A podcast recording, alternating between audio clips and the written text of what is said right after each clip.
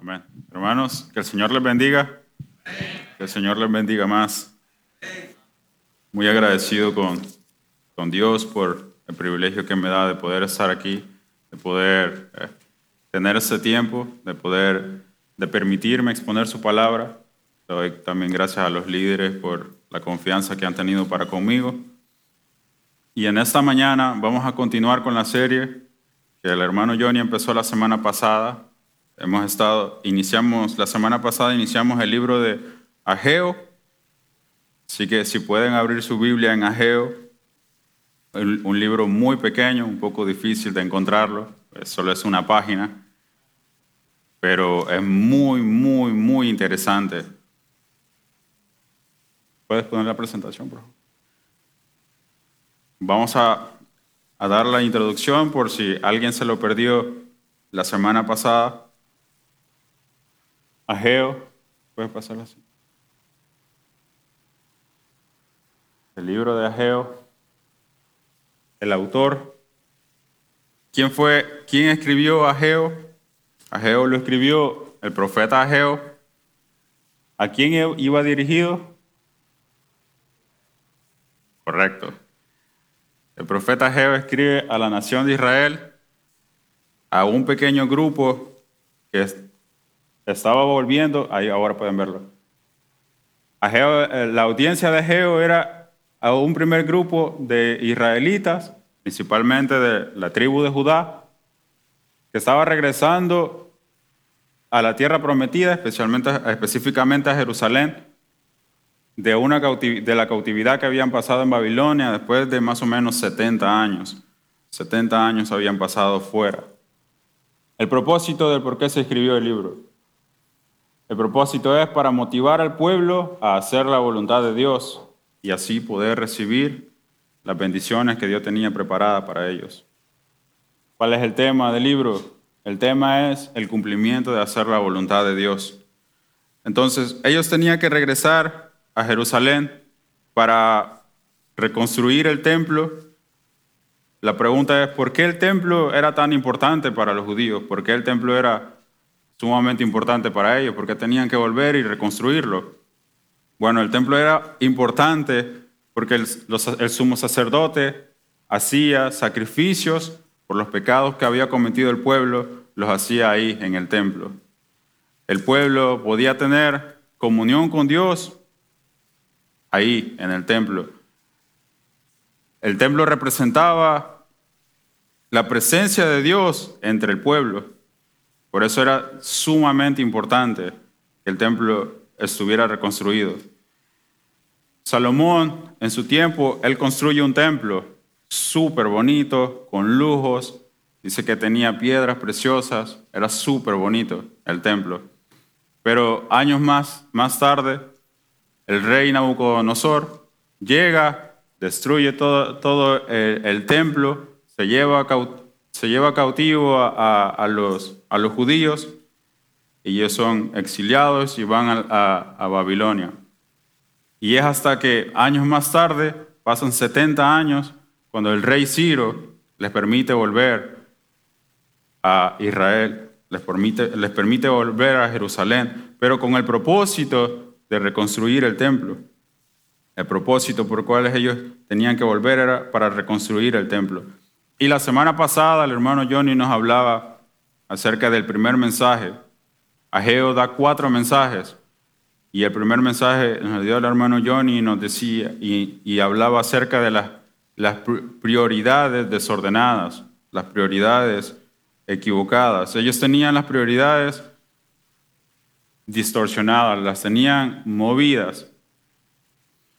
Ageo les dice, ellos vuelven a Jerusalén para reconstruir el templo y empiezan, eh, parecía como que todo iba a salir bien porque ya habían pasado 70 años fuera de, fuera de, de su ciudad. Entonces ellos llegan con el propósito de reconstruir, parecía que todo iba bien, ellos empiezan la reconstrucción, pero se topan con un problema y era oposición. Entonces ellos se topan con oposición y deciden parar de hacer eh, la reconstrucción del templo, deciden parar toda la obra. Entonces, pasan 16 años en los que ellos no hacen más obras de la, por las cuales ellos tenían ellos, ellos habían llegado para ahí. Pasan 16 años en los que ellos no hacen nada, en vez de eso se ponen a, a construir sus casas. Y es en ese momento cuando Ageo, cuando Dios manda a Ageo, le dice, envíale eh, un mensaje al pueblo porque ellos están con sus prioridades desordenadas. Ageo llega y le dice, examínense, examínense, ¿dónde están sus prioridades? ¿Dónde están sus prioridades? Pero el propósito por el cual ustedes tenían que venir acá era para reconstruir el templo, pero ustedes decidieron parar y por 16 años no hicieron más nada. Entonces, se pusieron a, construir sus casas. Esa era su prioridad, construir sus casas. Y él le dice, examínense. Han notado que están trabajando más y es como que el dinero no les alcanza. Han notado que están sembrando y no están cosechando. Examínense qué está pasando. Sus prioridades están desordenadas. Y la semana pasada el hermano Johnny nos decía que de la misma manera como ellos, como ellos hacían de no cumplir la voluntad de Dios, porque no obedecían, de la misma manera nosotros no cumplimos la, la voluntad de Dios cuando tenemos nuestras prioridades desordenadas, distorsionadas, cuando ponemos en primer lugar otra cosa que no es hacer la voluntad de Dios. Entonces, esta mañana vamos a hablar, vamos a, ir al capítulo 2. Capítulo 2, del 1 al 9. Ellos, después del primer mensaje que Ageo les, les da, que les dice de que sus prioridades estaban desordenadas, ellos como que se dan cuenta, es verdad, es verdad. Entonces vuelven a, la reconstrucción del templo, ellos vuelven otra vez a, hacer el trabajo que tenían que hacer, pero pasa un mes y ellos se desaniman. Vamos a, a leer Ageo capítulo 2 del 1 al 9. La palabra de Dios dice así. En el mes séptimo, a los 21 días del mes, vino palabra de, Jehová por medio del profeta Ageo, diciendo, Habla ahora a Zorobabel, hijo de Salatiel, gobernador de Judá, y a Josué, hijo de Josadac, sumo sacerdote, y al resto del pueblo, diciendo, ¿quién ha quedado entre vosotros que haya visto esta casa en su gloria primera, y cómo la veis ahora? ¿No es ella como nada delante de vuestros ojos? Pues ahora, Zorobabel, esfuérzate, dice Jehová, dice Jehová. Esfuérzate también, Josué, hijo de Josadac, sumo sacerdote, y cobrad ánimo, pueblo todo de la tierra, dice Jehová, y trabajad. Porque yo estoy con vosotros, dice Jehová de los ejércitos. Según el pacto que hice con vosotros cuando salisteis de Egipto, así mi espíritu estará en medio de vosotros. No temáis porque así dice Jehová de los ejércitos, de aquí a poco yo haré temblar los cielos y la tierra, el mar y la tierra seca, y haré temblar a todas las naciones, y vendrá el deseado de todas las naciones, y llenaré de gloria esta casa, ha dicho Jehová de los ejércitos. Mía es la plata y mío es el oro, dice Jehová de los ejércitos. La gloria postrera de esta casa será mayor que la primera, ha dicho Jehová de los ejércitos y daré paz en este lugar, dice Jehová de los ejércitos. Vamos a orar.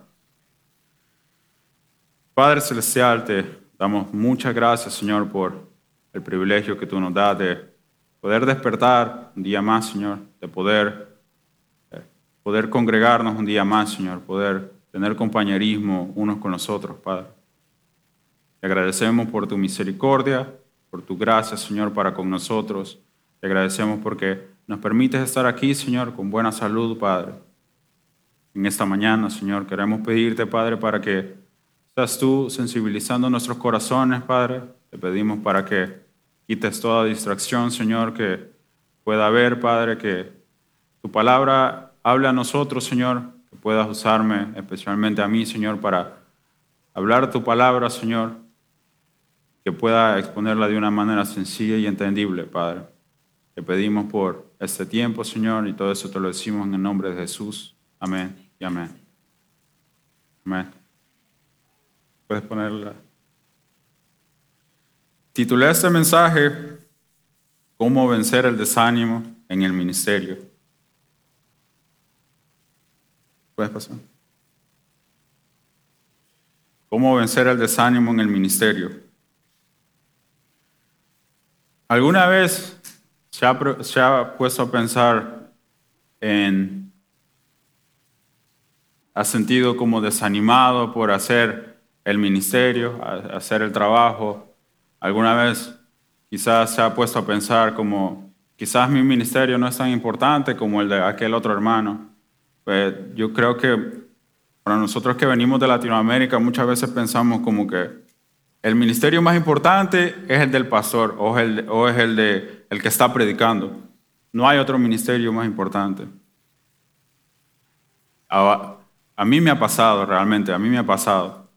Yo recuerdo cuando, cuando llegué aquí, Marino estaba hablando un poco de eso, yo miraba cómo él enseñaba y, y enseñaba súper bien, o sea, que llamaba la atención, llamaba la atención cuando él enseñaba. Y a mí llegaba a pasarme de que yo decía, wow, yo quiero hacerlo como él, yo quiero hacerlo así, de esa manera también.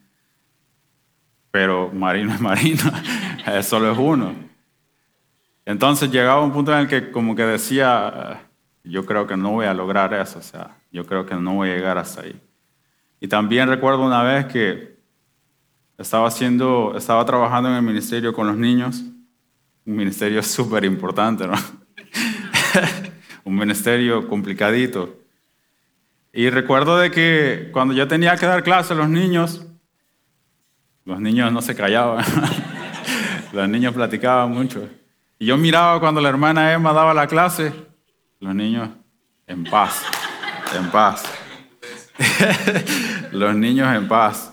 Y, y, entonces venía mi pensamiento, o sea, ¿valdrá la pena lo que yo estoy haciendo? O sea, eh, servirá de algo. Y probablemente hemos pasado por esa situación en, en, en la que nos sentimos como poco desanimados. ¿Será que el trabajo que yo estoy haciendo será importante? ¿El ministerio en el que yo estoy será de bendición para otros? Llegamos a pensar de esa manera. Entonces, ¿cómo podemos nosotros vencer el desánimo en el ministerio? En mi primer punto, yo puse Recuerdo que mi ministerio es muy importante y valioso para Dios. Mi ministerio es muy importante y valioso para Dios. El Señor es quien ha provisto de habilidades y dones a nosotros para que cada uno los desarrollemos en, nuestro ministerio y que podamos ir, servir a otros, que podamos compartirlo con otros. El Señor es quien ha puesto en nosotros esos dones, esas habilidades, nosotros podemos compartirla. Y cualquiera que sea el ministerio en el que nosotros estemos, cualquiera que sea el ministerio que nosotros desarrollemos, es muy importante para Dios.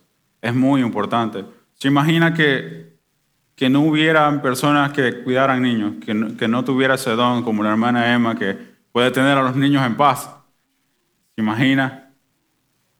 Tuviéramos todos los niños aquí, tal vez algunos anduvieran corriendo, no aprendieran porque ellos necesitan también un maestro que les enseñe al nivel en el que ellos están. Por ejemplo, a los más pequeños les pueden enseñar con algún dibujo, alguna historia, a los más grandes les pueden enseñar con eh, explicándoles acerca de la Biblia, que se aprendan un versículo son importantes. Los maestros de niños son muy importantes.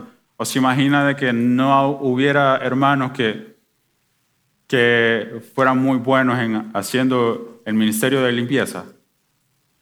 ¿Se imagina que viniéramos aquí y encontráramos todo eso sucio?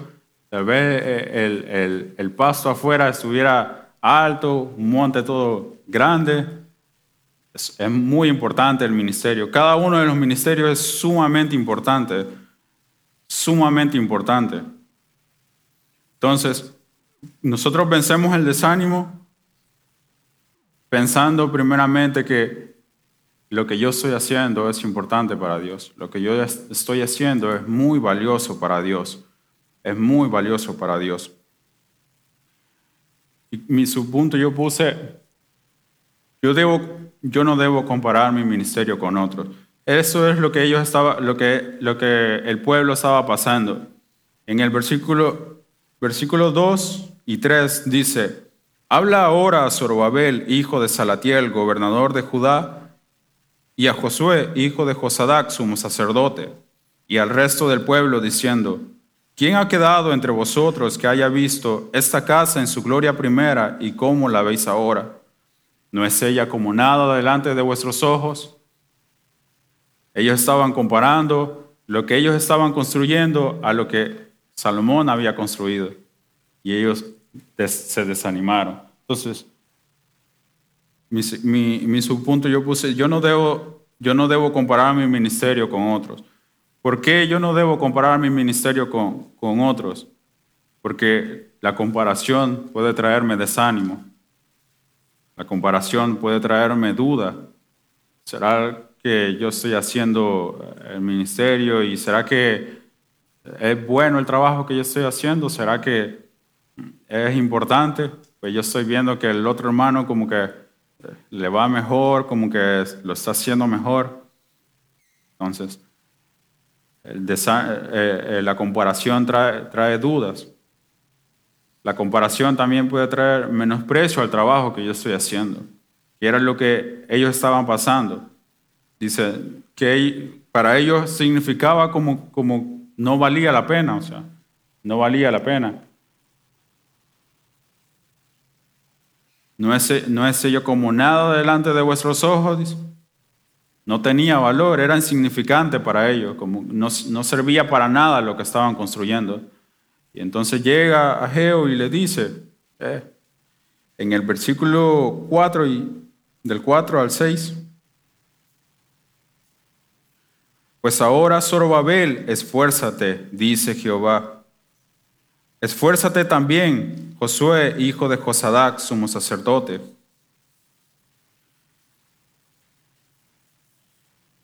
Esfuérzate también, hijo de, perdón, sumo sacerdote, y cobrad ánimo, pueblo todo de la tierra, dice Jehová, y trabajad, porque yo estoy con vosotros, dice Jehová de los ejércitos según el pacto que hice con vosotros cuando salisteis de Egipto, así mi espíritu estará en medio de vosotros.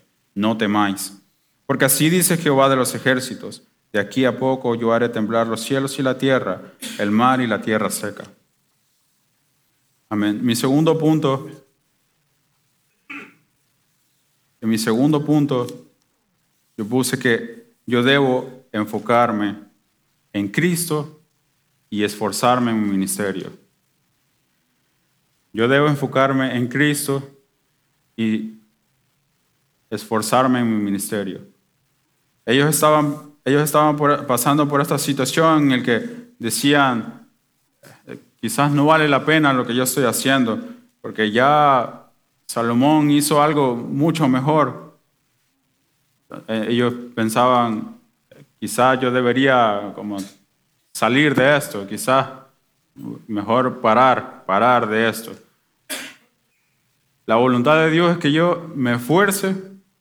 Si yo estoy pasando por esa situación en la que me siento desanimado porque estoy viendo que eh, quizás el ministerio de otro hermano está haciendo, lo está haciendo bien. La voluntad de Dios es que yo me esfuerce y continúe en el ministerio, que continúe haciéndolo, que siga adelante, que, cobre ánimo, que siga adelante, que siga, que continúe haciendo el ministerio. La voluntad de Dios no es que yo eh, por desánimo me salga del ministerio, no, eso no vale la pena, eh, eso no es, eh, creo que otros pueden hacerlo mejor.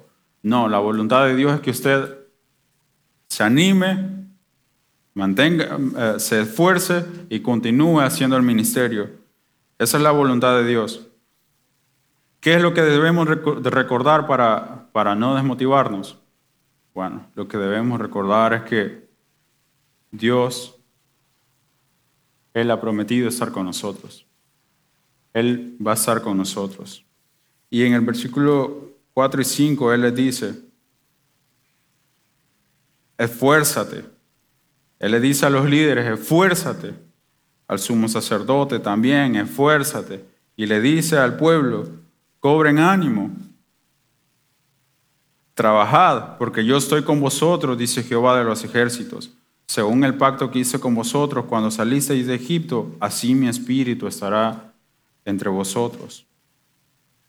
Estará en medio de vosotros. No temáis. Entonces, yo debo recordar que el Señor estará conmigo. Él es quien me dará las fuerzas para seguir en el ministerio. Él va a estar conmigo, Él va a estar ayudándome para yo seguir adelante en el ministerio. También yo debo estar confiado de que voy a ser recompensado por mi fidelidad en el ministerio. La voluntad de Dios no es que yo salga del ministerio, sino que yo continúe adelante, yo continúe esforzándome, yo continúe con la perspectiva de que yo voy a ser recompensado porque he sido fiel en mi ministerio, yo he sido fiel. No se trata de, a lo mejor, eh, los hermanos que están enseñando o los predicadores van a tener más recompensas que el hermano que está sacando la basura únicamente. No, se trata de cómo está haciendo su trabajo. Si él lo está haciendo de una manera fiel, él va a ser recompensado probablemente más que los que están aquí en medio de la pantalla, se podría decir. Él va a ser más recompensado. Entonces, su ministerio es muy importante, su ministerio es muy importante. Yo debo, yo debo estar confiado él proveerá lo necesario para, para que mi ministerio sea exitoso. Versículo 8 dice, Mía es la plata, mío es el oro, dice Jehová de los ejércitos. Ellos estaban preocupados porque miraban que el templo que ellos estaban construyendo no tenía tantos lujos como el que tenía, como, el templo que había construido Salomón. El Señor le dice, yo, yo puedo proveer, yo puedo proveer todo lo necesario. De la misma manera nosotros podemos estar confiados el Señor puede proveer todo lo necesario para que mi ministerio sea exitoso. Todo lo necesario. Él puede proveer. Y por último, ¿puedes poner anterior? Recordando que su gloria será manifestada a través de mi ministerio. Si yo estoy haciendo la voluntad de Dios, Él va a reflejar su gloria en mi ministerio. Él va a reflejar su gloria a través de la obra que yo estoy haciendo. Y para concluir, hermanos, si usted esta mañana está aquí y todavía no ha creído en Cristo como su Salvador, la voluntad de Dios para usted es que usted acepte el regalo de vida eterna que Él está ofreciendo. La voluntad de Dios es que Él acepte que usted acepte ese regalo de vida eterna que Él ofrece. ¿Cómo lo acepta? En Juan 3:16 dice que de tal manera amó Dios al mundo que dio a su Hijo unigénito para que todo aquel que en Él cree no se pierda, mas tenga vida eterna.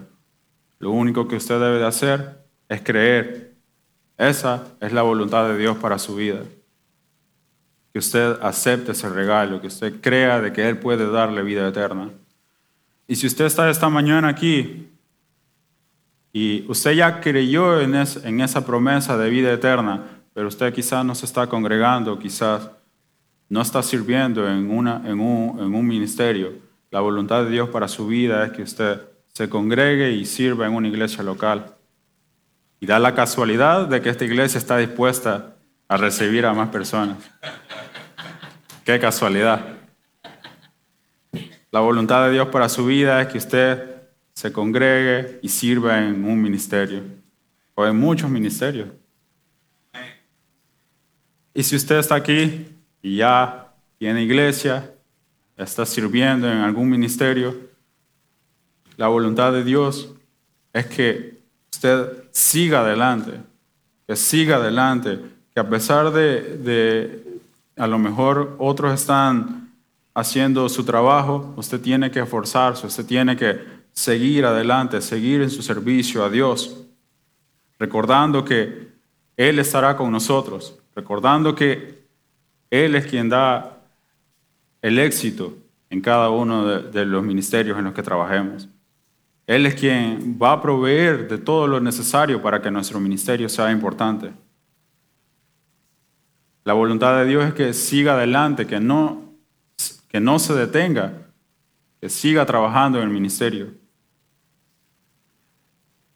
Entonces, siga luchando, no enfoque su mirada en lo que otros están haciendo, enfoque su mirada en Cristo, en Cristo. Enfoque, su punto de vista tiene que estar en, yo tengo que servir a Cristo, porque Él va a ayudarme, Él va a recompensarme, Él va a hacer que mi ministerio pueda ser exitoso, Él va a hacer que, mi ministerio pueda ser de gran impacto para otros. Amén. Que Dios bendiga su palabra.